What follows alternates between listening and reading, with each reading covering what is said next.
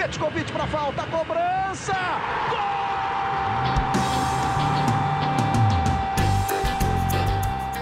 Está entrando no ar o podcast Sabe de quem? Do rubro negro, da nação, é o GE Flamengo.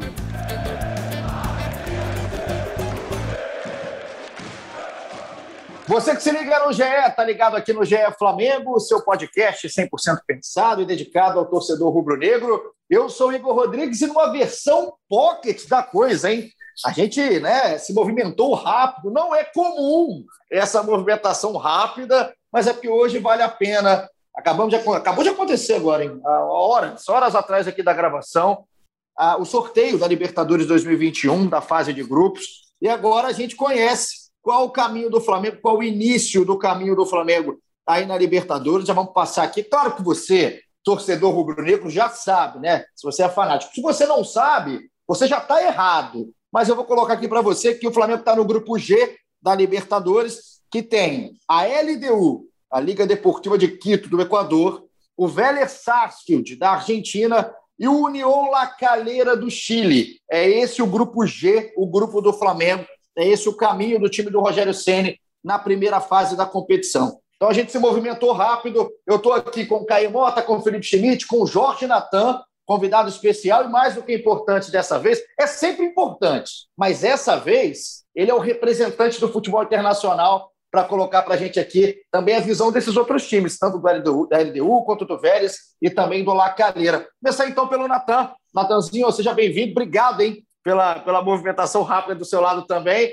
Como é que você viu o sorteio? Esse sorteio que aconteceu hoje, na sexta-feira, no início da tarde aqui no Brasil, e que para muita gente é um grupo complicado. Eu vi gente falar que é um grupo tranquilo. Qual que é a sua primeira leitura, a primeira impressão? Salve, Paulinho. Salve, Schmidt. Salve, Caê. Sempre um prazer estar aqui com vocês no GA. Eu que sou um ouvinte assíduo. Cara, eu acho que a torcida do Flamengo tem que ter um pouco mais de calma, né? Quando olha para o sorteio, olha para o resultado do sorteio. Parece que ainda há uma afobação daquele Flamengo do começo da década, né? Da década passada, em que qualquer time um pouquinho mais poderoso é assustador para o Flamengo. Acho que a realidade do Flamengo hoje é bem diferente, né? Não é qualquer um que assusta. Acho que é um, um grupo bastante acessível para a classificação. Dá para o Flamengo se classificar sem grandes sustos e ao mesmo tempo um grupo que vai oferecer testes de boa qualidade. O Flamengo vai conseguir ali ser testado em algumas situações que a gente sabe que a Libertadores oferece, muito diferente de qualquer outro campeonato, como por exemplo jogar na altitude contra a LDU. Então acho que não tem motivo nenhum para desespero, pelo contrário, mas ao mesmo tempo é um, é um grupo que o Flamengo pode aprender e pode ganhar corpo durante a temporada. É uma, é uma delícia, né? É uma delícia ler o nome da LDU já falta o ar aqui, né? 2.850 metros de Quito, altitude sempre é complicado quando se fala em LDU. Então, o Natan já colocando os primeiros pontos aí sobre o sorteio no geral. Daqui a pouquinho a gente vai falar time a time nessa versão pocket do podcast, episódio 129, sempre com a sua participação. Tem uma galera mandando mensagem, falando o que achou do sorteio. Felipe Schmidt, seja bem-vindo. Obrigado também pela correria no meio do trabalho, no meio do expediente.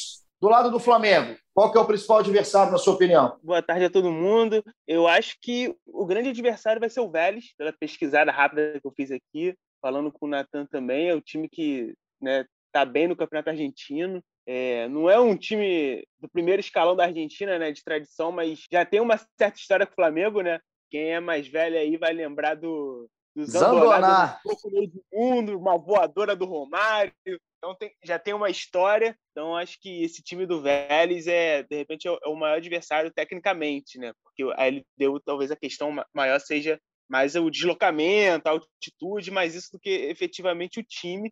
Então acho que o Vélez, para mim, é, o, é a maior preocupação desse grupo. Caia Mota, Caizinho, chega mais para a gente falar também de uma Libertadores que está começando, né? Daqui a pouquinho, cara. Daqui a duas semanas já tem a primeira rodada, a primeira rodada que acontece nos dias 20, 21 e 22 de abril. O Flamengo vai abrir a sua campanha. É aquela primeira impressão, a primeira expectativa. Claro que o Flamengo é favorito, é cabeça de chave aí do grupo G, mas é aquele cuidado, né, Cair? Até com o Niola Calheira. Tem muita gente fazendo aí que já são seis pontos, mas tem que ter cuidado. Libertadores a gente conhece, Caí. Um abraço. Fala, Igor. Fala, Felipe. Fala, Jorge Natan. Estou aqui em Brasília, almoçando ao som de All Night Long, É, então vocês vão ouvir aí a, o som ambiente aí, eu estou aqui direto da rua em Brasília. Então, falando, eu vou mais ao encontro do que o Natan falou. Acho que é, há uma preocupação meio que padrão da, da torcida do Flamengo sempre que, que, que, se mexe com Libertadores e tal. Só que eu acho que se é para colocar em prática o chamado outro patamar, e o Flamengo tem colocado em prática dentro de campo essa, essa superioridade, essa nova realidade do clube, eu acho que o Flamengo não tem motivos e não tem que se permitir temer ou, ou ficar preocupado além da, da, conta com os velhos, com a LDU, com a União Lacaleira. Acho que o Flamengo tem estofo, tem elenco, tem retrospecto recente para entender que se não pegar um River, um Boca, um brasileiro muito forte, tal, qualquer um que vier, a preocupação vai ser sempre do adversário. Então o Flamengo tem a obrigação de se sentir dono do grupo. Se vai fazer 18 pontos, vai fazer 15 ou 16, é, que eu acho que é o que tem que fazer, é outra situação. Mas acho que o Flamengo tem que entrar em campo, entrar para a fase de grupo pensando assim: eu não vou imaginar nunca o Real Madrid, por exemplo, preocupado de que pegou o Borussia, que seria o Vélez, de repente na Argentina, num parâmetro, se pegou ali o Apoel, que seria o quê? Que seria o União La Calera, e que pegou o Olympiacos, que seria a LDU, preocupado. Então o Flamengo tem que começar a se posicionar e trabalhar o psicológico como isso. Eu sou o Flamengo, eu sou o melhor elenco da América, eu sou o clube mais rico da América, então eu, claro, tem que entrar em campo, respeitar, jogar, mas não tem que ter assim, ah, mas eu vou me preocupar com os velhos que a LDU com o União Lacaleira. Acho que o outro patamar passa muito por isso também, por postura. Postura, postura guerreiro. Então é o seguinte, vamos começar a falar time a time, confronto a confronto. O Flamengo é favorito, isso aí é, é não é não é soberba, é simplesmente uma leitura né, do futebol do continente nesse momento. O Flamengo está realmente em outro patamar, olhando a LDU, olhando o Vélez e olhando a União Lacaleira. Deixa eu só colocar aqui antes os grupos dos brasileiros também só para a galera ficar sabendo aí, a gente poder também falar aqui no finalzinho. O grupo A tem Palmeiras, Defesa e Justiça, Universitário, Del Valle ou Grêmio, muito provavelmente o Grêmio. Olímpia, Internacional, Deportivo Tátira e Always Ready, o time que está sempre pronto. Aqui a gente tem no grupo D o River Plate, o Independente Santa Fé, o Fluminense, Bolívar ou Júnior Barranquilha. O grupo é o grupo do São Paulo, com São Paulo, Racing, Sporting Cristal e o Rentistas a gente tem no grupo G o grupo do Flamengo e o grupo H, o grupo do Galo, que tem Cerro Portenho, América de Cali e Deportivo Laguaira. Tá bonita a Libertadores, é assim que começa a maior competição do continente. Vamos começar falando da LDU? Natan, já que você veio aqui para nos ajudar e dar informações direto com o olhar de futebol internacional que você tanto entende, essa LDU, que, claro, fala-se muito da altitude, tem de falar, é uma LDU que ano passado, por exemplo, ficou nas oitavas da Libertadores para o Santos, foi eliminada é por critério de gol fora, passou num grupo, né, no grupo da Libertadores de 2020, que tinha o São Paulo, ficou em segundo no grupo que o River passou em primeiro. Qual é a LDU que o Flamengo tem que se preocupar em campo? O Flamengo tem que sim ter a postura que o Caê bem falou, mas qual tem que esperar enfrentar em campo? Então, o Paulinho, acho que a questão da LDU, o Schmidt apontou o Vélez talvez como o rival mais difícil. Tem uma série de fatores que na Libertadores a gente coloca em prática, né? Ah, o Vélez é um argentino. Só do time ser argentino, muita gente já treme, né? E talvez o Flamengo tenha até motivos recentes, porque perdeu para o Racing, que não era um, um time tão é, qualificado assim, mas era argentino. Mas enfim, mas eu acho que o Flamengo pode desperdiçar pontos sim. E de repente o segundo colocado nesse grupo pode ser a LDU, Primeiro, pelo fator altitude, que a gente sabe que a LDU jogando em casa, a chance de fazer nove pontos em três, em três jogos é muito grande, né? Independente do elenco, independente de estar em bom momento ou não. A altitude de Quito tem um fator muito grande dentro de campo, tem uma influência muito grande no que acontece. É um time que vem de uma boa temporada no Equador, mas também não goza de, de grandes nomes, é, não goza do mesmo coletivo que já teve em algum momento. É um, é um time que vive de, vive de brilharecos né? no, no futebol continental. Boa palavra! brilharecos! Eu não vou falar isso no ar nunca na minha vida. Brilhareco! Então, desse time que hoje. Tranquilo, gago, fala brilhareco. Gostei, gostei. Quando, quando, quando um gago. Quando um gago, Natan, abre o microfone e repete brilhare... brilhareco 18 Tirou vezes, é que é complicado. Então, ó, o brilhareco desse time que hoje é do Pablo Refeto, é, eu entendi muito o que você falou, Natan. Também não é aquele time que põe medo até por questão de plantel, né? Exatamente. E assim, o Sornoso era uma referência, já não está mais no time. Não dá para imaginar uma superpotência. É óbvio que a temporada que está começando para os brasileiros também está começando, por exemplo, no Equador. E aí é um time que ainda vai ganhar corpo, pode chegar até reforços pontuais. A Libertadores ainda vai começar, só que nesse momento a gente não tem como enxergar a LDU é, nem de perto, assim, numa comparação, numa briga direta com o Flamengo. Eu estava até conversando com um amigo meu, o Guga Martins, é compositor lá da Porra da Pedra, de São Gonçalo, e ele veio falando meio assustado do Vélez. Eu falei, cara, o Vélez para mim não me bota medo. A gente pode até falar do Vélez depois. Eu acho que o problema maior. Do... O Vélez eu vou lembrar do Turco Assad, vou lembrar do Chilaver, isso aí que era o Vélez, né? Do, do Biante. Pelo amor de Deus, né, gente? O Vélez, pô. O Vélez é, é um time argentino, campeão do mundo, campeão da Libertadores, mas o Flamengo tem que entrar em campo assim. O Vélez é, vai entrar para tomar uma pancadinha, no Maracanã principalmente, entendeu? Tu, tu, pode calcular aí ter quatro pontos contra a LDU, quatro pontos contra o Vélez e seis contra o La Calera para mim, é obrigação do Flamengo, cara. A gente tem que pensar assim, cara. É porque a gente não pode ter, é, superdimensionar adversários que, se você pegar investimento, elenco, peça por peça, tudo isso, cara. Eu até tô sendo muito incisivo aqui na, na, é, no posicionamento, mas é porque eu, é, há um senso comum de, é, de que o Flamengo se complica. Mas aí o Flamengo se complicar é muito mais por causa do Flamengo. O Flamengo já se complicou com times horrorosos. Não é por conta dos adversários. Então, assim, os adversários são adversários totalmente é, factíveis ali de você pegar e ganhar tranquilamente, entendeu? Então acho que passa muito sempre pelo. Mas, ok, eu, acho que tem que ser incisivo mesmo, cara, porque justamente para moldar essa mentalidade, eu, eu, vi alguns veículos do Brasil dizendo, falando sobre grupo da morte. Tudo bem que não houve nenhum grande grupo assim, os grupos ficaram bem equilibrados nesse sorteio. Mas eu não considero o grupo do Flamengo grupo da morte, pelo contrário. Acho que o, o Flamengo, se se complicar, vai ser por conta da tabela ali, que começa jogando fora de casa. Aí nos três primeiros jogos de repente os tropeços podem atrapalhar para aquela segunda parte, né, o retorno, o Flamengo jogando pressionado por não poder tropeçar. Talvez isso atrapalhe o psicológico, mas dentro de campo não vejo condição do Flamengo não se classificar. Ô, Schmidt, eu queria até que você entrasse aqui também na discussão, porque eu entendo muito o Caí, assim, na questão da, do posicionamento, tá? Concordo, assino embaixo, acho que tem que ser assim mesmo postura, mas, mas, o futebol sul-americano é diferente do futebol europeu tem, tem várias questões diferentes. Assim, é, é, é, acho, acredito eu que a coisa não se muda tanto numa chave assim. Eu, olhando, por exemplo, para 2019, que claro que foi depois do meio do ano, com a chegada do Jesus, que o Flamengo mudou tudo e ganhou tudo, mas o Flamengo tinha mais time que a LDU, tinha muito mais time que o Penharol, muito mais time que o San José, passou em primeiro do grupo, mas com 10 pontos. Três vitórias, um empate e duas derrotas. Então, a gente pode até imaginar que, num cenário normal, são seis pontos contra o Leão na cadeira e são quatro pontos contra os dois. Acredito que o Flamengo tenha time para isso, até para fazer seis pontos contra todos. Agora, olhando o cenário sul-americano da coisa, é, é, a gente tem que começar a pensar também que é, se a altitude também não pode perder da LDU, não é nenhum problema na altitude, enfim. É, é, essa tabela, esse caso e todo o contexto sul-americano entra na jogada, na minha opinião. O que você acha, Timite? É, o Flamengo é completamente favorito, tem um time muito melhor que todo mundo, mas eu acho que também não dá para achar que é tudo cachorro morto, não, né? Tu falou de 2019, o Flamengo perdeu lá né, para LDU. Um gol daquele gordinho simpático, eu até esqueci o nome, mas era um gordinho muito simpático, acertou um chute de fora da área. O Flamengo quase eliminado na fase de grupos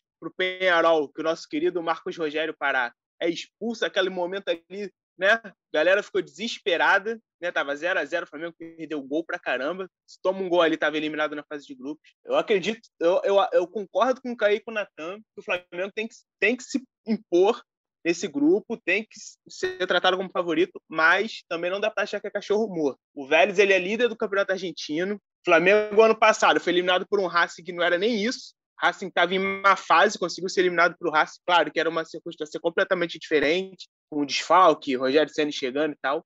É, tem essa, esse problema da altitude né, do, da LDU. Tem o Lacalheira, que né, tem que ganhar os dois jogos, claro, mas é um time que foi vice-campeão chileno ano passado, não dá para tratar como né, qualquer coisa.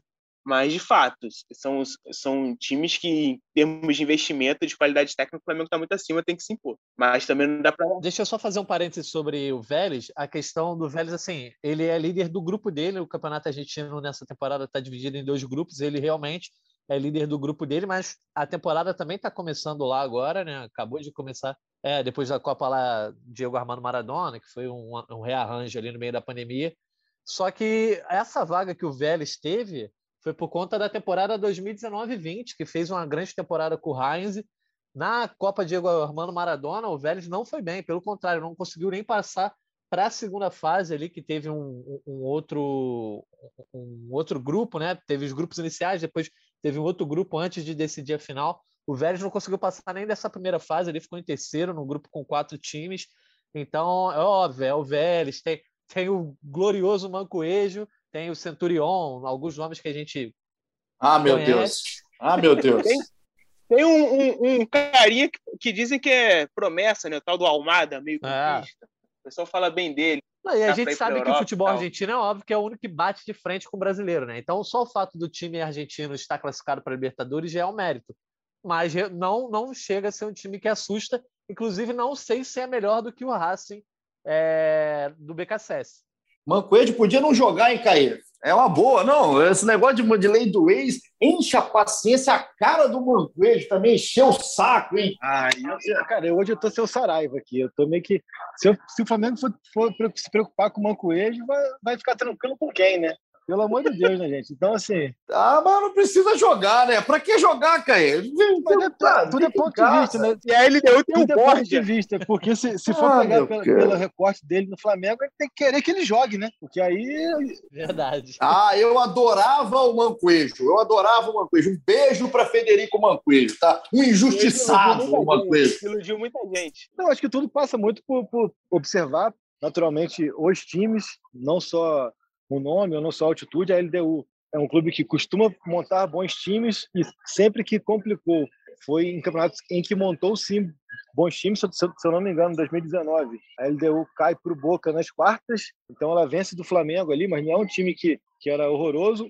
A famosa LDU de 2008, 2009 era um time muito bom, com muitas peças muito boas, mas a LDU também já teve muitos times ali que foram é, presas é, tranquilas e, e, fáceis lá, lá na, na, na, altitude. Assim. Então, tem que ir com calma, assim, tem que observar primeiro o adversário, não o nome, não só a altitude, não só qualquer coisa desse tipo.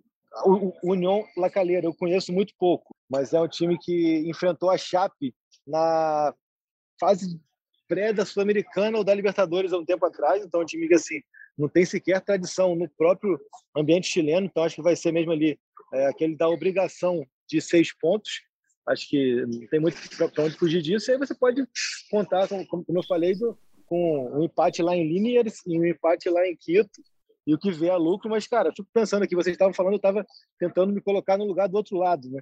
Imagina como que tá o podcast é, GE Liga, GE La Liga, GE Vélez. E, já é, e já é Eu queria ver, o Caê, o GE, o GE Calerita, o GE Calerita hoje. Deve estar tá todo mundo suando no GE Calerita, aí estudando quem que é o Hercito, Gabigol, eles devem estar tá tudo maluco do lado de lá hoje, cara. Realmente, o mais complicado é para os caras. Isso aí eu estou de acordo é 100% com o Caê. Vocês sabem quem joga lá no Calherita, tá no né? Mago Valdívia. Mas tá lá? Ele, ele tá lá ainda? Com medo de novo, desesperado. Se ele estava ele tava preocupado com, com, com o Mancoejo, rapaz, agora, agora babou. Agora ele vai, ele Gente, peraí, peraí, peraí, ah, o Valdívia está no. O, o, peraí, peraí. Não, para tudo, para tudo. O Valdívia está no Lyon La Calera. Ele está com quase 40 anos, né? Porque ele... É complicou, complicou. O Valdívia tem 37, 37 é, é anos, está no Lyon La Calera. É muito Valdívia. É o original. É o primeiro, é. Aproveitar oh. que o Natan está aqui, eu falei do pouco Valdívia. Deixa eu perguntar para o Natan. Natan, você sabe qual que é o maior adversário da Poca no Big Brother? Nossa. Ah, não, não, voltou essa. essa. Voltou é essa. Que é o que é, não vou é. saber responder. Quem que é o maior adversário da Poca? Da Poca? Não sei, eu não faço ideia. A multa. Nossa, gente, ô, gente, sem brincadeira. Assim, essa foi ruim, ô Schmidt, no final do último. que você não estava. Ela continua ruim nesse. Entende? É uma coisa que é triste. O Caê em Brasília está completamente ouriçado. Alguém tire o Caê de Brasília e traga novamente para perto de bem. Eu estou cale... caleritizado. Ó, agora, ô, Caê, vou falar um negócio aqui. Deixa eu falar um negócio aqui, cara. Eu estou, eu vou, eu estou gravando aqui na redação aqui da, da Globo no Rio. Eu estava tranquilo, cara. Aí eu recebi a primeira pancada de manquejo no Vélez, que eu queria não acreditar. Aí o Schmidt rapidinho mandou outra pancada do Borja na LDU. Aí vem a pancada final, que é do Valdívia. Eu estou extremamente apavorado agora no momento. Quem te dá mais nome? Eu vou pesquisar aqui os, os, três elencos, vou ver se tem mais nomes conhecidos aqui. Vai falando aí. Tá, eu estou apavorado, tá, Chimich? Estou completamente apavorado. Deixa eu aproveitar para olhar a galera aqui, ó, que mandou mensagem. Aí? Quero ver.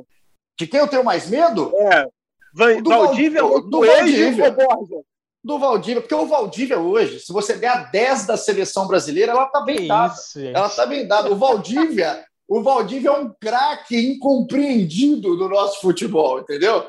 Então eu estou completamente apavorado. É o Paulinho ou o Bené que está fazendo esse podcast? Não, um abraço para o Bené, um abraço para o Bené, torcedor palmeirense, companheiro nosso aqui de GE, mas o Valdívia joga muito. Estou triste, vou aproveitar para olhar aqui para ver se tem algum comentário da rapaziada que consegue me tirar dessa tristeza e dessa solidão. Aqui o Flá pesadão, falando que gostou da surpresa da versão Pocket.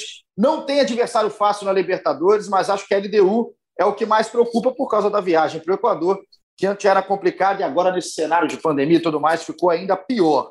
O Léo Bonfim. Igor, só, só agora uma pitada de seriedade no meu podcast.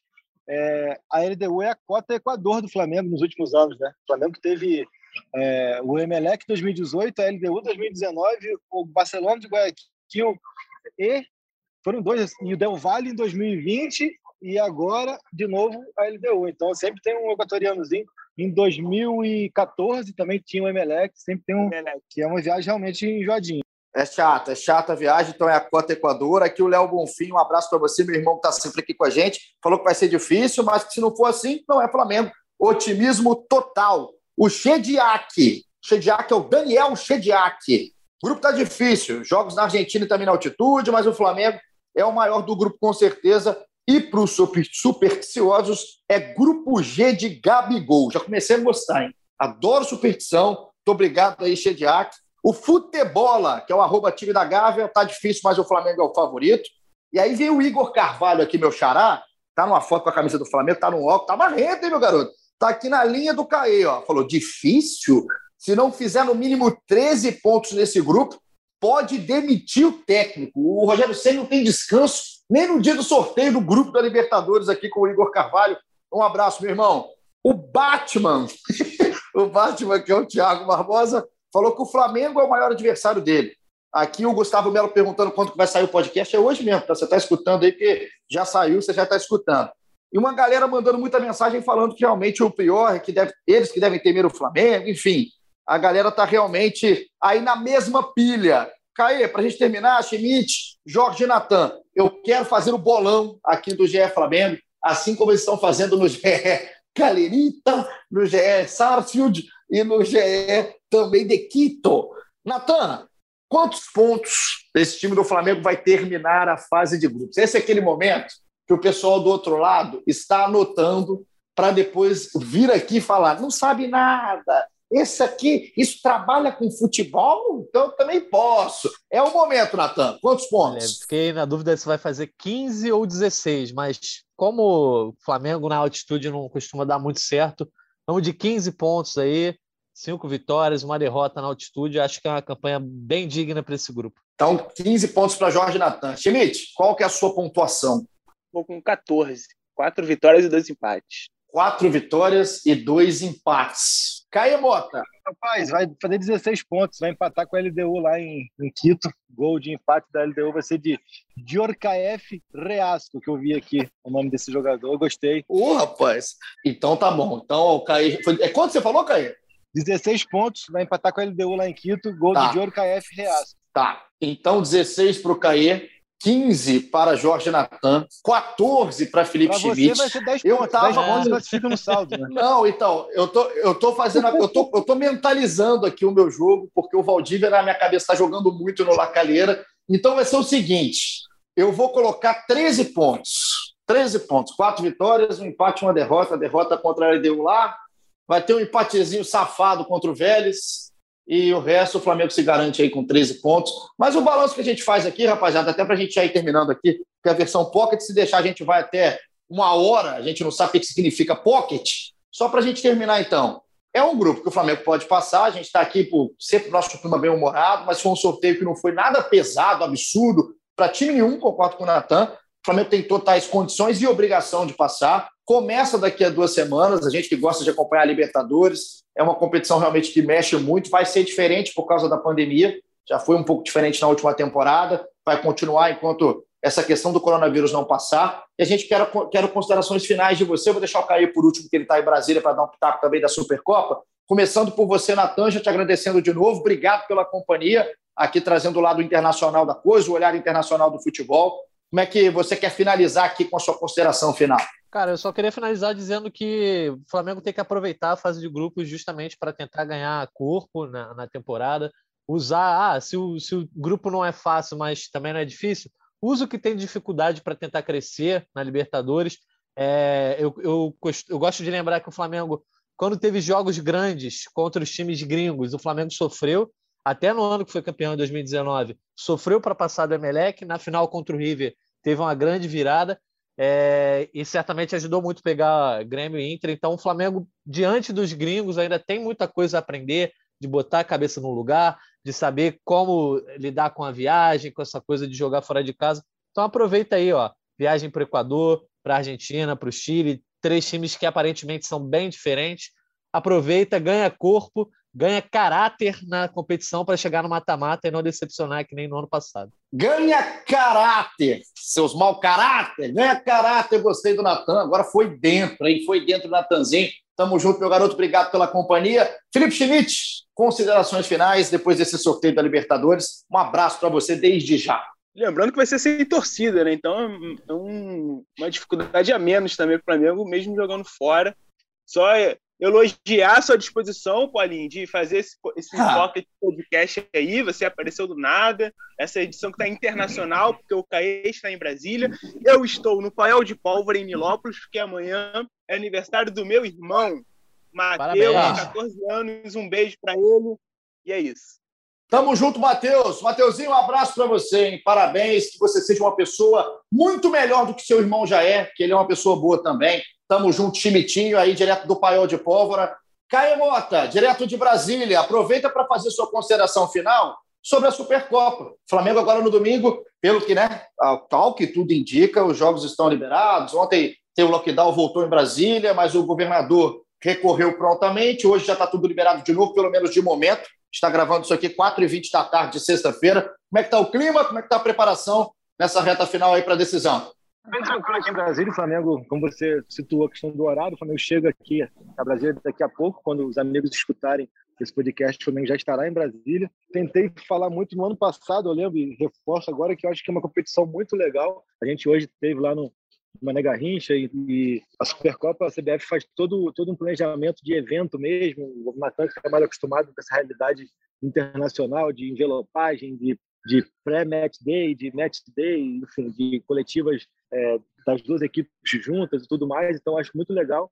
Eu posso falar, de momento, já que os clubes não chegaram ainda, é isso de que é, é, a CBF tentou badalar e valorizar o evento, que eu acho muito importante. A gente que às vezes dá muita importância para Supercopa da Alemanha, Supercopa da Espanha, Community Shield lá na, na, na, Inglaterra e tal, então a gente tem que valorizar mais esse produto aqui, é um título nacional. O Flamengo e Palmeiras têm valorizado e um jogo que tem tudo para ser um jogo é, interessante, porque a gente pode prever e esperar de Palmeiras e Flamengo por longo da temporada. Né? Um Flamengo que atropelou de maneira até impressionante Bangu e Madureira, e um Palmeiras que mantém, manteve nessa sua primeiro teste com, é, com o time principal contra Defesa e Justiça o teu perfil de ser muito competitivo e nada plástico. Então a gente vai ver como é que é esse jogo aí, o que, que vale mais? Ser um time tão tanta qualidade técnica, impositivo e amassador como é o Flamengo, ou ser um time mais burocrático e competitivo como o Palmeiras? Acho que vai ser bem legal de ver essa partida.